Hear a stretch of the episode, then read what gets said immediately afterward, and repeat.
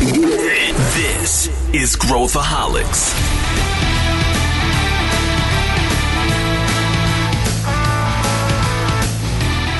Olá pessoal, aqui é Pedro Van Gertner, sou CEO da ACE e esse é o Growthaholics, o podcast da ACE onde a gente fala sobre inovação e empreendedorismo. E hoje o nosso tema é sobre investimento, que está na cabeça de 99,9% das startups.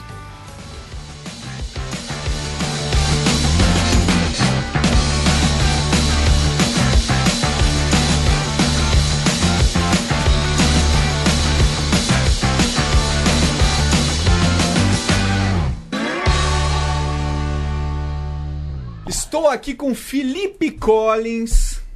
Olá, Pedro. Olá, Arthur. É um prazer estar de volta neste podcast. O que, que você faz na ACE mesmo? Eu tenho três funções muito importantes: levantar dinheiro junto com meu sócio Arthur Garuti, trazer as melhores startups para dentro de casa e fazer com que as nossas empresas performem muito melhor e tenham resultados fantástico. E esse foi o podcast de hoje. Obrigado, não, obrigado. Arthur Garuti! Olá, mais uma vez. Eu acho que estou completando aqui talvez o meu quinto episódio hoje. Então fico muito feliz olha aí, olha aí. por participar.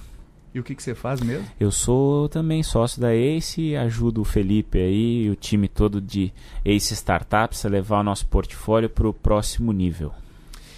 Hoje o nosso tema está dentro do dia a dia de vocês, como poucos temas que a gente já discutiu nesse podcast. Hoje eu estou na piscina quente. Aqui. Tu tá na piscina quente. Vocês dois estão na piscina quente e porque ela é aquecida, diga-se de passagem, né? O tema de hoje é um tema muito presente no dia a dia desses meus dois convidados aqui.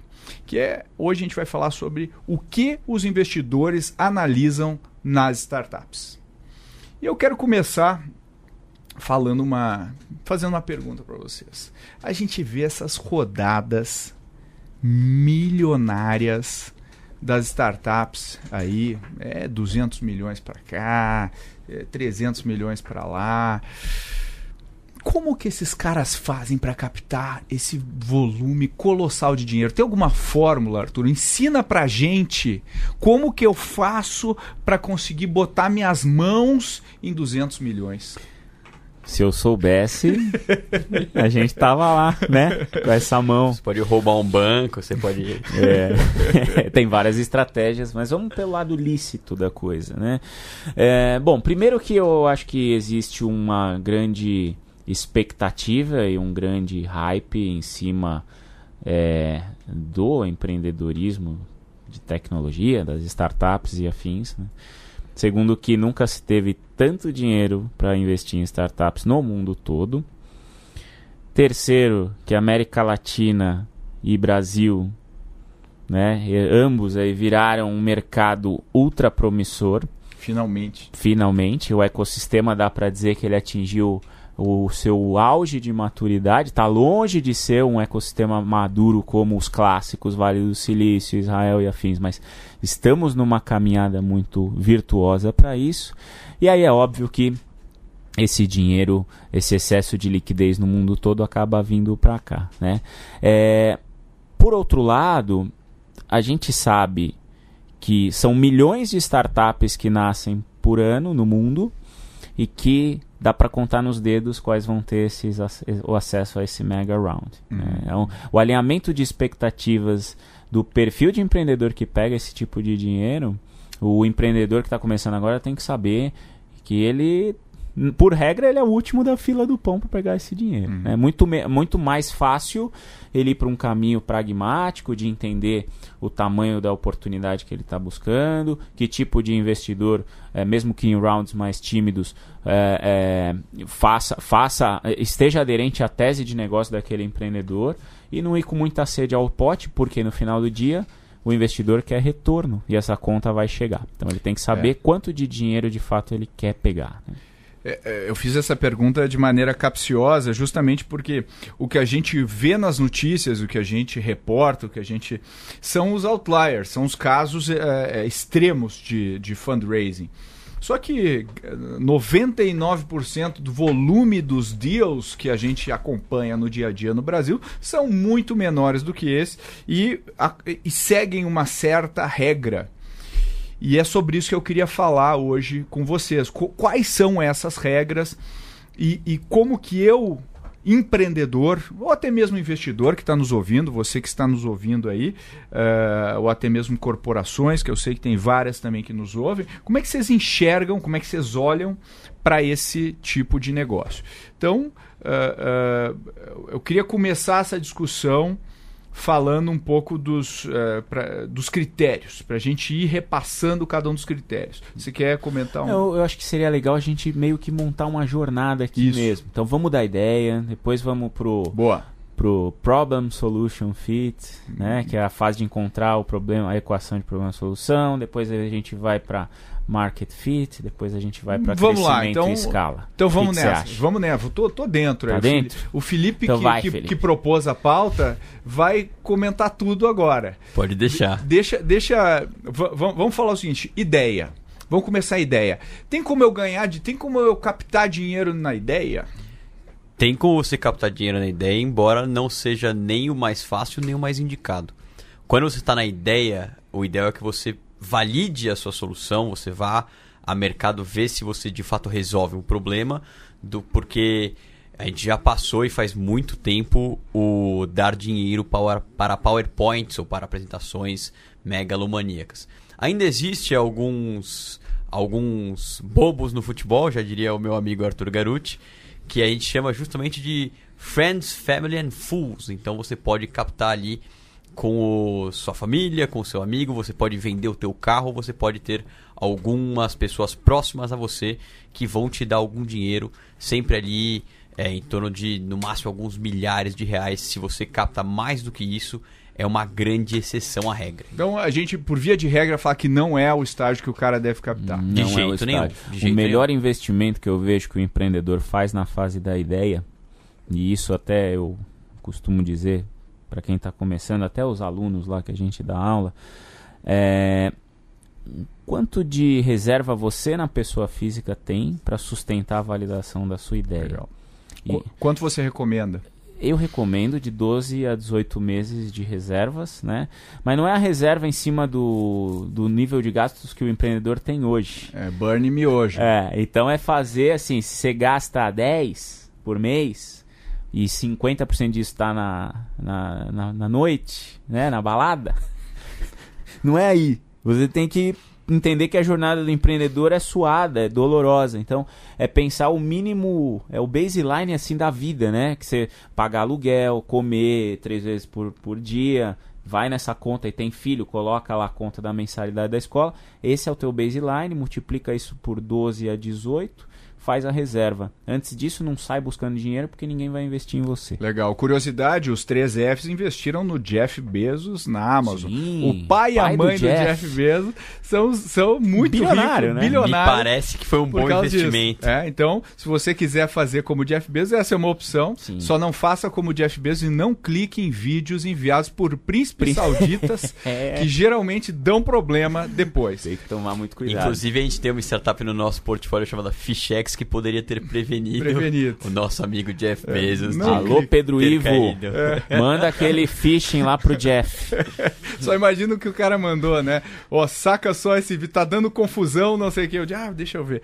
Em vez Agora- de ser o gemidão do Zap, roubaram os dados dele, né? Agora vamos, vamos voltar aqui pro, pro próximo estágio. Então sa- saímos de ideia, fomos para. Qual que é o próximo? Próximo estágio a gente chama de, de pré-seed ali, é um investimento anjo. A gente está falando de 100, 200, 300 mil reais, onde aceleradoras entram. É, só em 2019 a gente teve mais de 150 desses deals no Brasil e tendem a, a gente tende a ter um crescimento no número de deals. E nesse estágio você ainda está avaliando muito mais o time do que qualquer outra coisa. O que, que- o, que, que o time é, é, quer atingir nesse estágio? Boa. Qual que é o objetivo dele? Vamos lembrar que empreender, e principalmente empreender startups, que é diferente de empreender um negócio mais tradicional, a startup está buscando crescimento exponencial, com escala, certo? Então, é, esse empreendedor tem que buscar problemas gigantes, né? resolver dores gigantes. Isso é quase que um clichê hoje já entre investidores e empreendedores do nosso ecossistema. E aí a tradução disso é que no início, você só tem uma hipótese de dor, uma hipótese de, de, de, de problema a ser resolvido. É, então, o empreendedor que já fez as suas reservas pessoais lá no início, ele tem que estar tá obcecado em quebrar esse enigma, em saber se aquela hipótese de dor ela é uma realidade ou é uma coisa que está na cabeça dele. Então, ele então, tem que sair para a rua, eu... conversar com gente, montar o seu plano de validação. E aí os empreendedores, os founders, têm que estar tá alinhados com isso, 100% dedicados em gastar sola de sapato.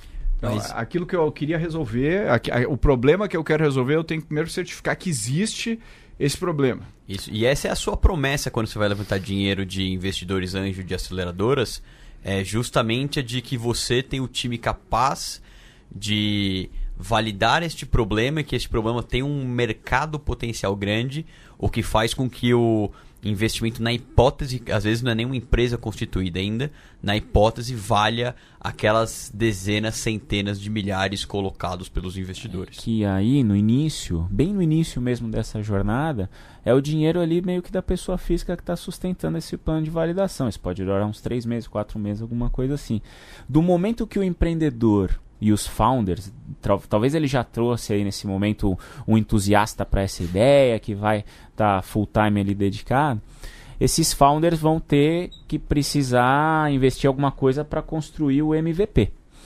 Nesse momento, existem alguns investidores mais apetitosos para já entrar nessa fase, que é principalmente a figura do investidor anjo. Aceleradora né? investidor Aceleradora anjo. investidor anjo. Já, é, algumas aceleradoras já esperam que, que o empreendedor venha com esse MVP pronto.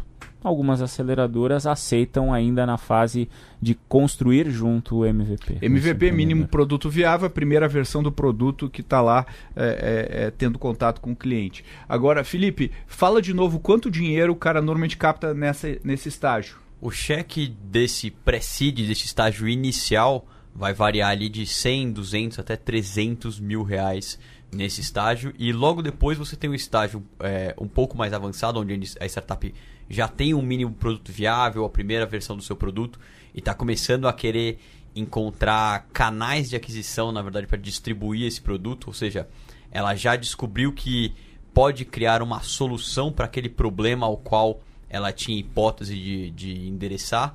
Aí ela vai buscar cheques de 500 mil, 1 milhão, 1 milhão e meio, que é o que a gente chama de early stage que tiveram 97 deals no Brasil, de acordo de, com a LAFCO. De, deixa eu dar uma João, João Kleber aqui. Para, para, para. Deixa eu voltar aqui e perguntar é, é, o que para eu receber esse cheque, seja de 200 mil e tal, quais são os requisitos que eu tenho que ter? O que, que o investidor tem que olhar e falar, o cara tem isso, isso, isso, isso, isso. Beleza. Nessa fase aí, eu não tenho certeza do que, que que, que vai acontecer na empresa. O grau de incerteza é absurdo e absoluto praticamente. Então o, o, o investidor ele está olhando se os founders são obcecados em resolver aquela, aquele problema, se eles são minimamente preparados para resolver esse problema e aí essa tese muda muito do perfil de investidor. Tem investidor, por exemplo, que gosta é, de empreendedores que já são rodados naquele segmento uhum. de mercado em que ele uhum. quer resolver.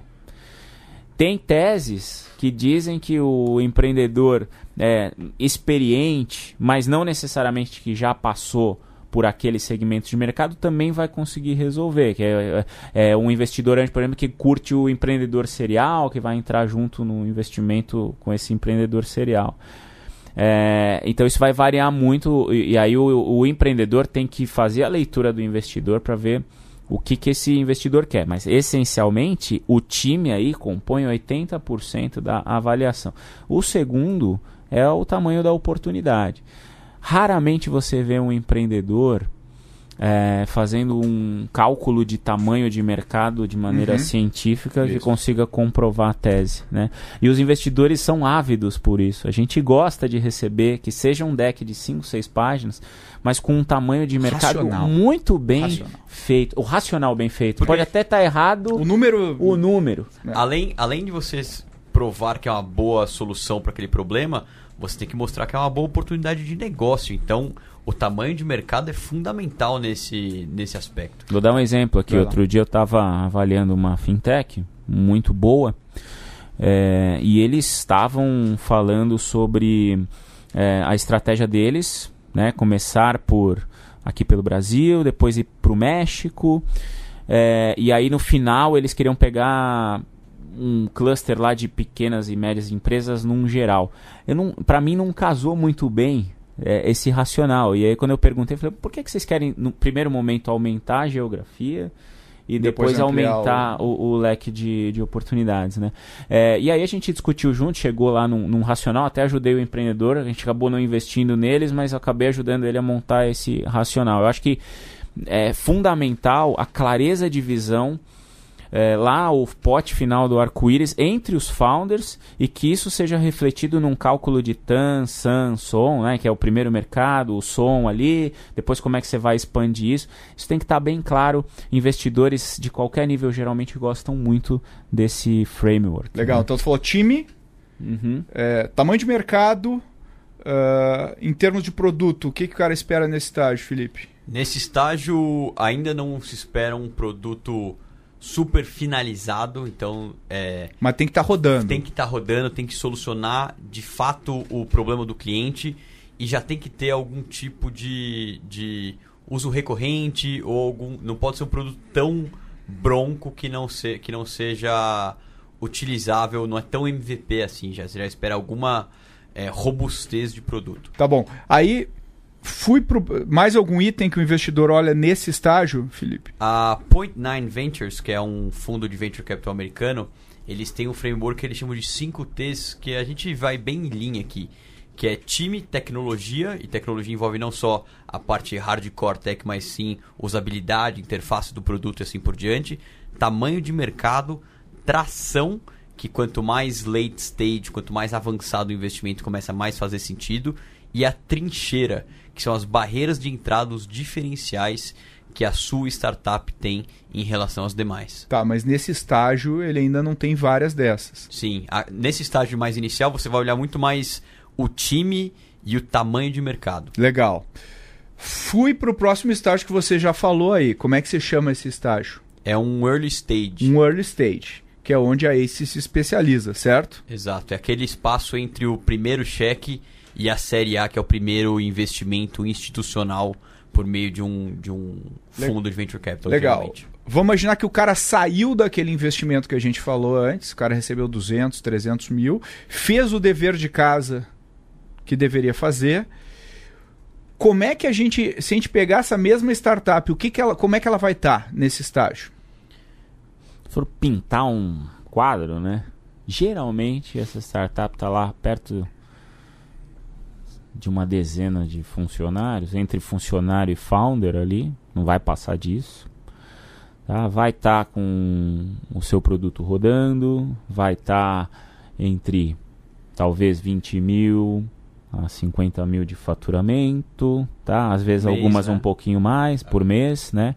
E apresentando uma taxa de crescimento de dois dígitos para chegar nesse nível Mês. aí. É, isso para chegar neste investimento early stage, pré, é, pré-aporte, né? O, o pós-aporte, que seria a série A, você já está faturando ali algumas centenas de milhares de reais. Por, por que isso, né, Pedro? Porque a, a, a alavanca ali, a engrenagem começou a acontecer. Então, ele descobriu uma dor, ele descobriu um mercado gigante, ele tem um time coeso, tô contando a jornada perfeita aqui, né?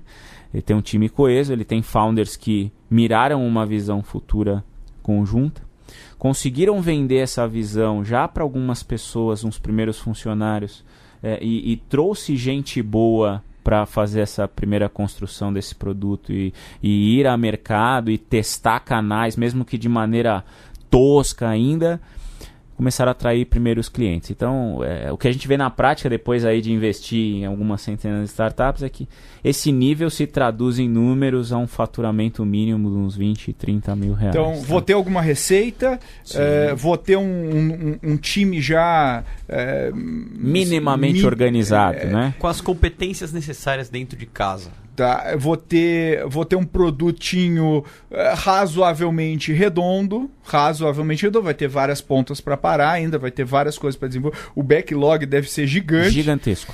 pra, de desenvolvimento. Bug Talvez ele até caramba. tenha que jogar fora e construir outro, mas vai ter um produtinho lá. Eh, métricas. A gente já começa a olhar Unit Economics nesse estágio. Começa a olhar como um cheiro nesse estágio, mas não, você ainda é muito ineficiente com capital porque você não descobriu seus canais de aquisição.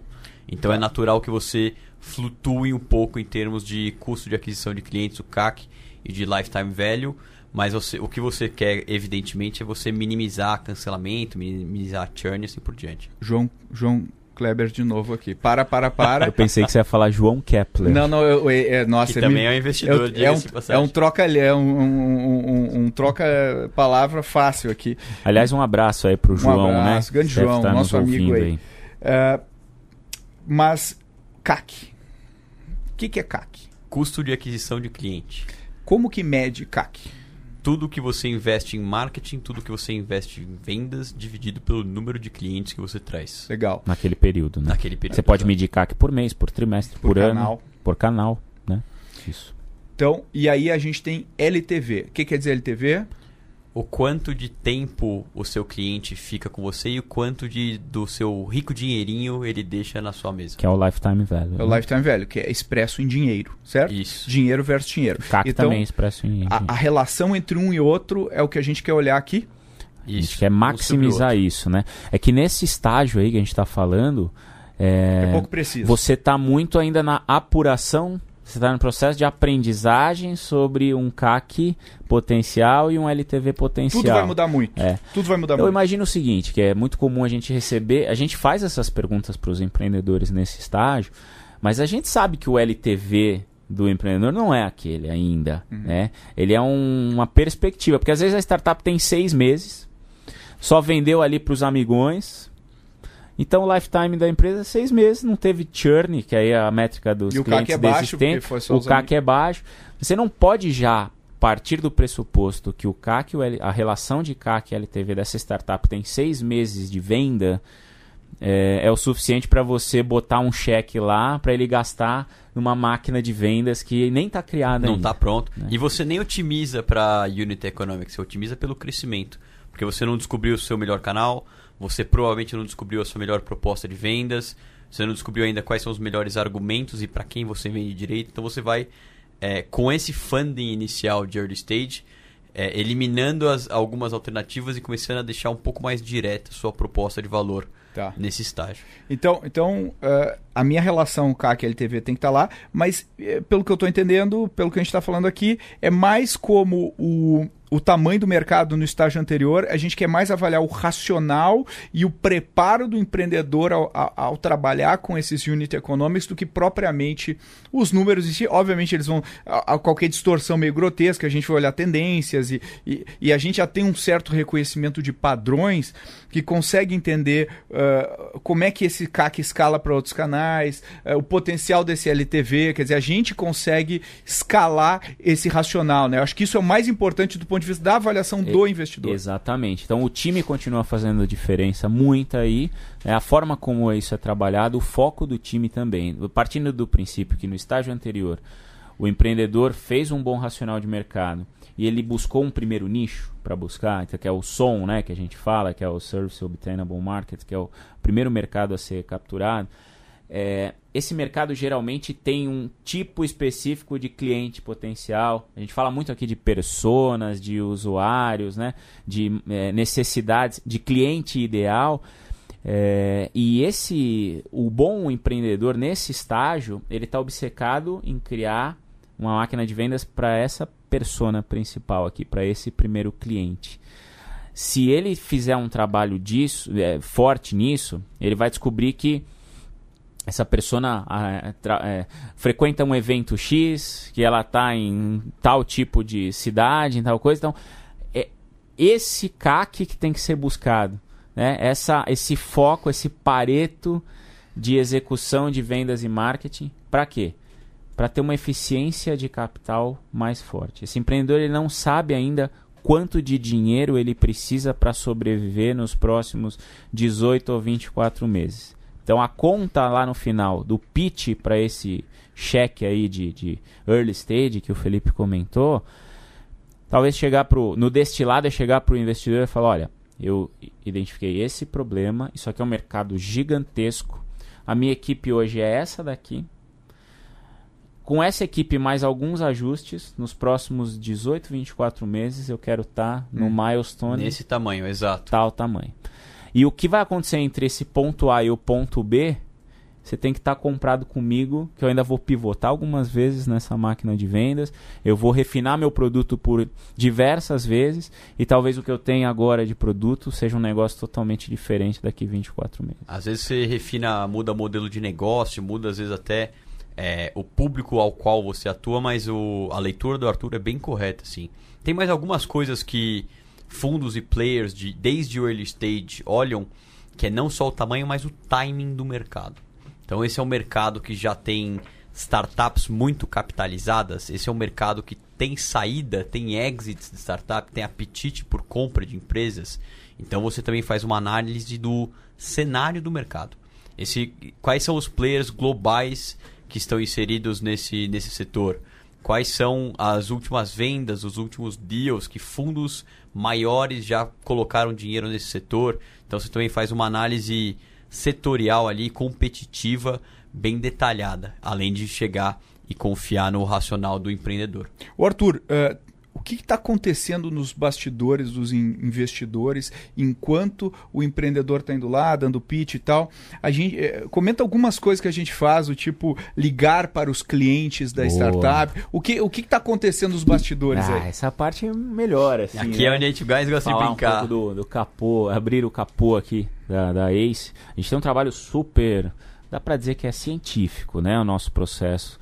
Ele começa lá com uma aplicação é, que a gente pede para todos os empreendedores colocarem realmente os seus dados lá.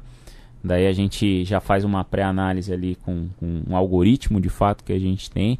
Mas isso é só o começo, né? Depois a gente é, tem perguntas claras, assim, de, de, por exemplo, o racional do tamanho do mercado. A gente tem é, o que é uma nota 1 para um bom racional e o que é uma nota 5 para um bom racional. Né? O e quanto... a gente faz o nosso, a né? Gente fa... E a gente calcula isso. A gente já tem um banco lá de tamanho de mercado que a gente começa a ver de acordo com o que o empreendedor está tentando resolver e faz esse double check. Volta a conversar com mentores especialistas desse mercado para pegar como é que está a tendência do outro lado, geralmente do lado de corporações ou do lado do cliente e assim por diante. Então é uma apuração bem é, profunda em relação à análise competitiva e análise de tamanho de mercado. Sim, a gente também gosta de é, assim, empreendedores honestos contam muito ponto com a Ace, sempre, historicamente. Toda vez que a gente consegue perceber é, quando o empreendedor, ao invés da inteligência artificial, tem um bando de if-then. fluxograma, né? Ou blockchain, sei lá. É... E, não tem problema. Não tem problema. É, mas fala a verdade. Por favor, pessoal.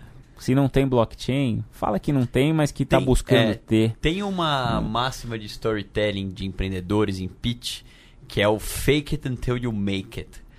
Mas eu tendo a achar que não está mais colando porque é, VC que tem um pouco mais de cancha, o que é a maioria dos fundos e a maioria dos players, ele vai perceber que é um fake, ele vai perceber que é um migué aquele que você está dando, que você tem uma inteligência artificial super desenvolvida quando é um bando de árvore de decisão. É. Dá para ver.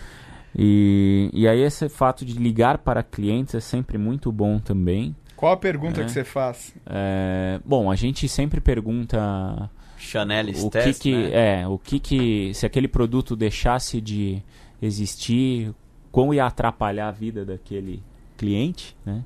E aí o cliente geralmente fala muito a real nisso.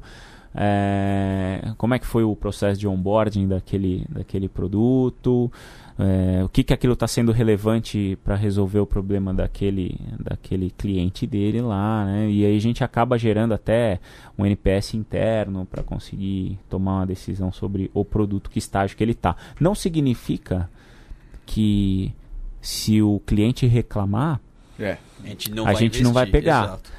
Mas a coerência entre o que foi contado no pitch e o que o cliente está falando conta É mais ponto para nós. É, o- que nível de análise a gente faz do produto? Entrar, navegar, fuçar, clicar ali, clicar colar, fuçar de baixo para cima, de cima para baixo, de um lado para o outro. É, se tem se tem o hardware, em alguns casos de Agtex, como a gente viu, a gente vê o hardware. É, A gente traz os Traz mentores especialista especialistas para é. conversar. E uma coisa que a gente vem fazendo cada vez mais, que dá super certo e é bem divertido, é trazer os founders, né, técnicos das nossas startups para criticar o produto. Então, esse Legal. é um bom negócio também. Legal. Qual o tamanho do cheque nesse estágio novo, Felipe? Fala. vai de 300 mil reais, 500 mil reais até 1 milhão e meio, 2 milhões de reais. E vem subindo, na verdade, o número de deals e o tamanho do cheque nesse mercado de early stage vem subindo. Há alguns anos atrás, era considerado uma série A no Brasil um deal que passasse ali de uns 3 milhões de reais. E hoje é, a série B subiu, a série A subiu de ticket e o nosso deal early stage também subiu.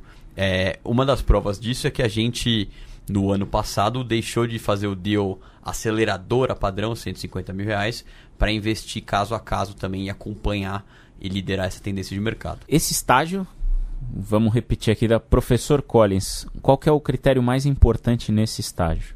Boa. Qual que é o critério mais importante O nesse critério estágio? mais importante nesse estágio segue sendo o time. Perfeito, segue sendo a professor Collins. Muito obrigado pela sua contribuição. Então, time. O que, o que, que acontece no Brasil? Aqui a gente já falou em outros episódios do podcast. É, custo de gente especializada e boa para fazer esses negócios exponenciais no Brasil, na América Latina e Israel está cada vez mais alto. E aí, ah, você precisa ter a conta básica nesse estágio, é você ter o runway lá, então o seu tempo de vida financeiro de 18 a 24 meses para chegar nesse próximo estágio. Se você vai reforçar a equipe, o salário que você pagava há um, dois anos, não é mais o salário que você paga hoje. Você está competindo com gente grande que tá lá, tipo, você pega quem recebeu Competição 200 muito milhões de maior. dólares, vai competir pelo mesmo talento que você está querendo trazer. Então, o custo do CID no Brasil, num geral, Pedro, é, entre o primeiro cheque, o segundo, o terceiro, empreendedores no geral pegam de dois a três cheques durante a fase CID. E esse Então não é uma rodada não só. é uma rodada só. E você tem que ter isso na, na cabeça. Se você pivotar, então, o negócio, você vai precisar pegar mais uma rodada de seed para poder comprovar que aquela pivotada deu certo e que você está pronto para receber uma série A. Então, vou dar grandes médias aqui. A gente está falando de duas a três rodadas e que num total de bolo de dinheiro nessas duas a três rodadas você vai pegar entre 1 milhão e 4 milhões de reais. Se for dolarizar, você vai pegar 1 milhão de dólares. No Brasil é isso que você precisa para resolver. E é, é preciso adicionar mais alguns elementos que investidores usam para avaliar a sua startup. Um deles é, por exemplo, a adequação à tese de investimento. Isso independe um pouco do estágio. O estágio acaba também sendo parte da tese. Então a gente vê é, alguns players como o SP Ventures, por exemplo, que são focados em agronegócio. Nós aqui na ACE temos preferência por fintech, health, agro, logística e SaaS B2B. É, eu vi, a gente trabalha com alguns corporate ventures que um dos critérios de seleção deles é ter sinergia com os negócios atuais da empresa e conseguirem plugar a empresa e assim por diante. Então tem alguns fatores adicionais que alguns fundos colocam, desde é, riqueza do founder na pessoa física, muitas vezes eu já vi colocarem, ou sede que ele tem ao pote, ou se é um founder de é, segunda viagem, tende a pesar a favor, e outros que são mais a ver com a tese de investimento. Legal, o cara recebeu um, dois cheques, eh, até três cheques. É, o- o- qual que é o próximo estágio? É a Série A? Próximo estágio é serial, o Tá. primeiro investimento institucional. Então, o que, que o cara precisa fazer? Como é que a empresa tem que estar para estar apta a, a destravar uma Série A? Que tá. é, qual, qual a, qual a faixa de, de investimento que a gente está falando numa série A? Série A no Brasil hoje, 3 milhões de dólares a 7 milhões de dólares, então vão 10 milhões de reais a 30 milhões de reais, na- Bom, nas cara, grandes médias. O cara tá? tá recebendo. Para o cara receber um cheque de 10 milhões de reais, o que, que o cara tem que ter? Aí é o clássico Product Market Fit. Tá bom. né?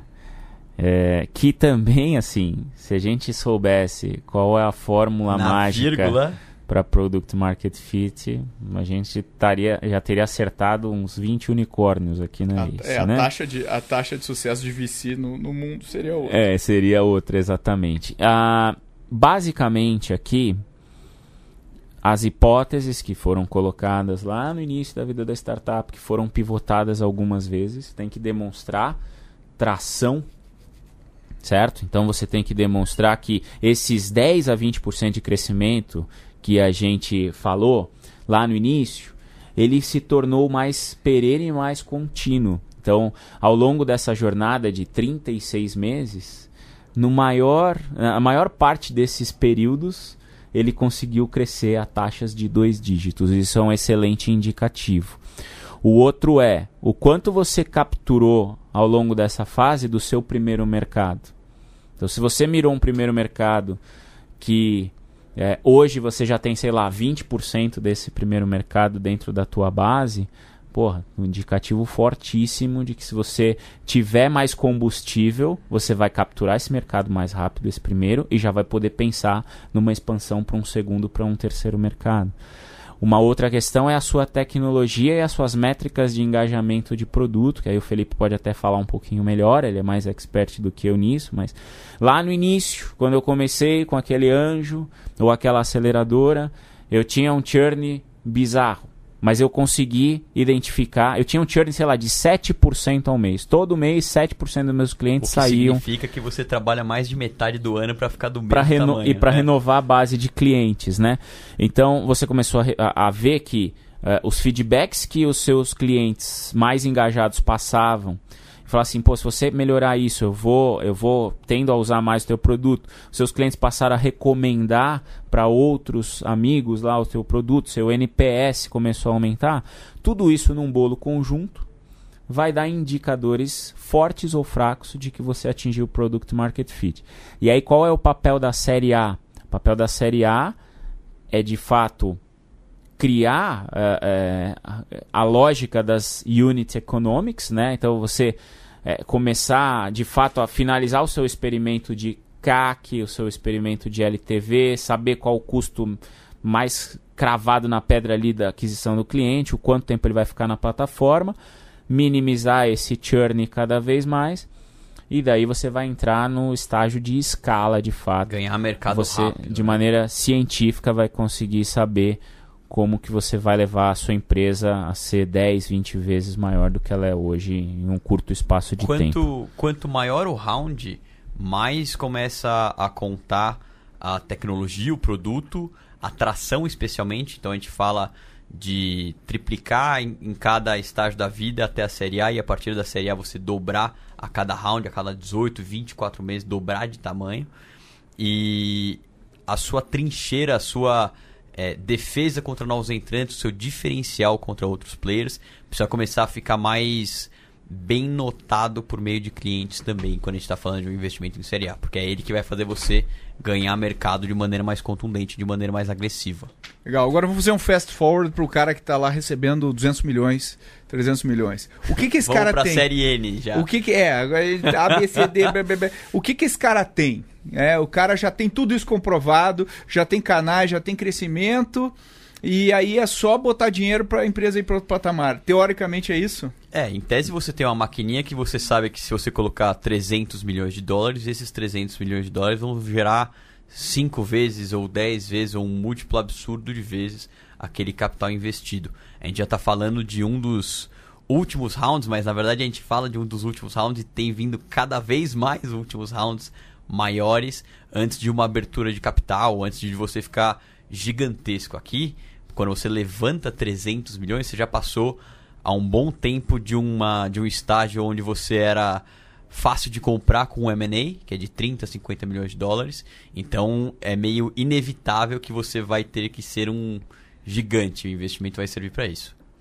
É, aqui, putz, aqui dá pra gente ir longe, mas vamos. Dá pra ter um episódio só sobre dá, isso. Dá, né? mas vamos ser. Vamos É ser... pra contratar o Red Hot Chili Peppers pra fazer o seu show de final de ano em Los Angeles, como Não, aconteceu é, com o não sei se é um bom exemplo. mas vamos lá. É, vamos pegar um exemplo recente aí. É, iFood, última rodada, acho que foi 500 milhões de dólares. Acho que foi. Acho, tá? Mas já tá na F, eu acho. Se eu não estiver enganado, série F, né? E, e aí o que os fundadores têm lá, eu imagino que hoje deve estar com uns 10%, se tiver, tá? Vou, tô chutando aqui, depois o pessoal aí pode corrigir até, e não sei se tô num chute clássico aqui. A questão é que o iFood hoje, ele processa, se eu não me engano, um milhão de pedidos por dia, alguma coisa assim, né? Ele tem uma massa de restaurantes gigantesca lá, ele já sabe todas as objeções que um pequeno estabelecimento tem para entrar na plataforma, ele sabe como monetizar. Se o cara é de uma grande rede, ele sabe o, o discurso que ele tem que ter para colocar o cara lá dentro e por aí vai.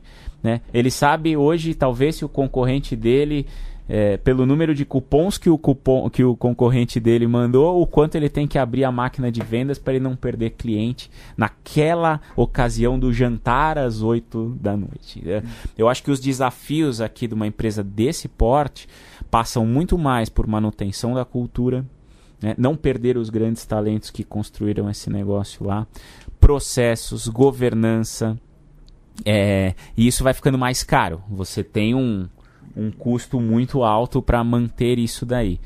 No final do dia, você vai ter que retornar também o valor disso para os seus investidores. Então, a empresa não tem mais um caminho de ficar estagnada. Ela tem que continuar crescendo muito para buscar um caminho de uma saída sendo listado, alguma coisa assim, que lá na frente essa conta vai continuar chegando para quem investiu lá no início, desde o anjo, o pai do Bezos lá, até o último investidor que entrou. O Arthur comentou uma, uma frase específica que é dar retorno para os investidores e você saber qual que é o objetivo do seu investidor é uma das formas mais poderosas de alinhar interesses para o investimento. Então, o investidor anjo vai querer retornar múltiplos daquele investimento. Então, é, algumas vezes o que ele botou de dinheiro. E aí, quanto mais é, longe esse dinheiro, quanto maior o cheque, talvez menor o múltiplo, só que mais dinheiro absoluto esses investidores querem retornar. Então, se a sua tese de crescimento está alinhada com a tese de que, que o investidor quer de volta, é, é um golaço aí que você pode fazer de buscar os investidores certos e contar a história certa. Última pergunta aqui, antes da gente fazer o, wrap-up, é, Arthur Garuti. Quanto que vai ter de equity na mão dos founders em cada um desses estágios que a gente falou? Ra de, rapidamente. Tá. Bom, é, assim, o clássico do clássico é que a cada rodada você toma pelo menos 20% de diluição, tá? Mas é, no seed isso é mais é, fluido, porque tem momentos que você não vai marcar um valuation, então vai ficar meio aberto lá para a próxima rodada. Isso também é um assunto que depois a gente pode fazer um, um outro episódio só sobre cláusulas de contrato e term sheets, etc. Mas até o seed, se o empreendedor tiver ali 80% na mão dele, antes da série A, imediatamente antes da série A, tá com um cap table saudável. Às vezes 75, 70, 80, 70% é. do negócio. Vai depender muito da natureza do negócio, né? É, aí numa série A, ele vai tomar mais 20 a 30% de diluição, geralmente. Então, é, pós o dinheiro do fundo da série A entrar, o ideal é que o empreendedor tenha na mão dele, ainda os founders tenham na mão dele, 50 a 55% do negócio, em alguns casos 60% do negócio. É controle, né? Ou seja, a partir da série B, é muito provável que esse empreendedor já deixe o controle da empresa, né? Mas também é muito comum que nesse momento, é, em alguns casos, esse empreendedor é, já tem a capacidade de ele co como executivo também dessa, dessa startup que está virando empresa ter uma remuneração mais agressiva, ele poder fazer um plano mais agressivo de estoques e, e variável para os seus colaboradores e também dar uma saída às vezes parcial. Não é muito comum na série B, é mais comum numa série C para frente, mas o empreendedor também já vender um pedacinho da empresa dele para começar a ficar rico. Legal. Para a gente fazer o fechamento aqui, eu queria re recapitular com vocês os pontos, é, né, que é o que os, o que, que os investidores avaliam para investir numa startup. Eu queria é, que, que, se a gente puder pontuar é, de maneira bem básica aqui tudo que a gente falou, quais são os principais pontos que, que retomando aí a, a conversa? Legal. Os principais pontos são time, capacidade de execução, quem são os founders, quando a gente está vendo é, empresa maior também os executivos-chave tecnologia e produto, se serve bem ao problema e até se é um produto robusto e bem acabado. Tamanho de mercado, porque é o tamanho da oportunidade tamanho de negócio oportunidade. a qual você está apostando. Tração, que fica mais relevante à medida que a startup vai crescendo. E trincheira, que é o seu diferencial, a sua barreira de entrada, o que você tem de único em relação aos outros players de mercado. E se a gente for recortar isso durante a jornada, né? Então, durante a fase de ideia e seed, ali no começo do early stage, time e tamanho da oportunidade são Perfeito. os principais fatores. À medida que você entra ali no final do seed, começando uma série A, além do time e do tamanho da oportunidade, produto, tração passam a ser fundamentais. E aí no momento série final da série frente. A para B, barreira de entrada vai Exato. fazer muito mais Exato. sentido você ter que se preocupar com isso. E aí o custo para manter barreira de entrada também, dependendo do mercado que você tá, você está na guerra da, do, delivery, imagina o quanto de dinheiro você não tem que investir para manter as suas barreiras de entrada, né? Aí no agronegócio tem outras barreiras, tem questão de propriedade intelectual em alguns casos, isso acaba se tornando mais relevante depois que você já começou a criar a sua máquina de escala. E independente do estágio, tem algumas coisas fundamentais quando você vai levantar dinheiro como argumentos, que, que é você ter um, um bom storytelling, um bom racional porque você quer apresentar, independente se você está na ideia ou já indo para uma série A. Dados e métricas na ponta da língua contam muito e manter o relacionamento com o investidor é fundamental também se você quiser levantar capital. Geralmente o, qualquer investidor não vai botar dinheiro na foto ou não vai sacar o talão de cheque no primeiro encontro, mas ele vai acompanhar o filme, ele vai querer acompanhar a sua empresa e ver como é que você opera por algum tempo antes de tomar a decisão. Legal. Pô, olha, ó, que aula, senhores e senhoras que estão ouvindo. A gente conseguiu repassar aí toda a jornada uh, de investimento, boa parte da jornada de investimento. Com certeza faremos mais episódios sobre isso. Se você acha que foi relevante para você esse episódio, mande mensagem pra gente com dúvidas e outras coisas que vocês gostariam de ver para complementar. Queria agradecer meus convidados aqui, ilustres, Felipe Collins, meu querido Felipe Collins, muito é obrigado. Sempre um prazer participar desse podcast, é um dos momentos que eu mais divirto na minha semana, no meu mês, no meu ano, me chame mais. Com certeza, sempre Felipe Collins e Arthur Garuti, muito sempre obrigado. um grande prazer. Posso rapidinho aqui, pessoal, a gente está sempre avaliando oportunidades. Se você está ouvindo esse podcast em 2020, é, pode ser que esteja ouvindo em 2025, mas em 2020 a gente está muito é, é, procurando nesse momento alguns, algumas startups aí em agronegócio, em logística, em fintech e em saúde. São as coisas que a gente está olhando mais agora para esse ano aqui. Então, se você conhece alguém ou você é um desses empreendedores, não deixe de nos apresentar. Felipe Felipe@goace.vc Pode mandar ou pode pelo mandar nosso deck. site.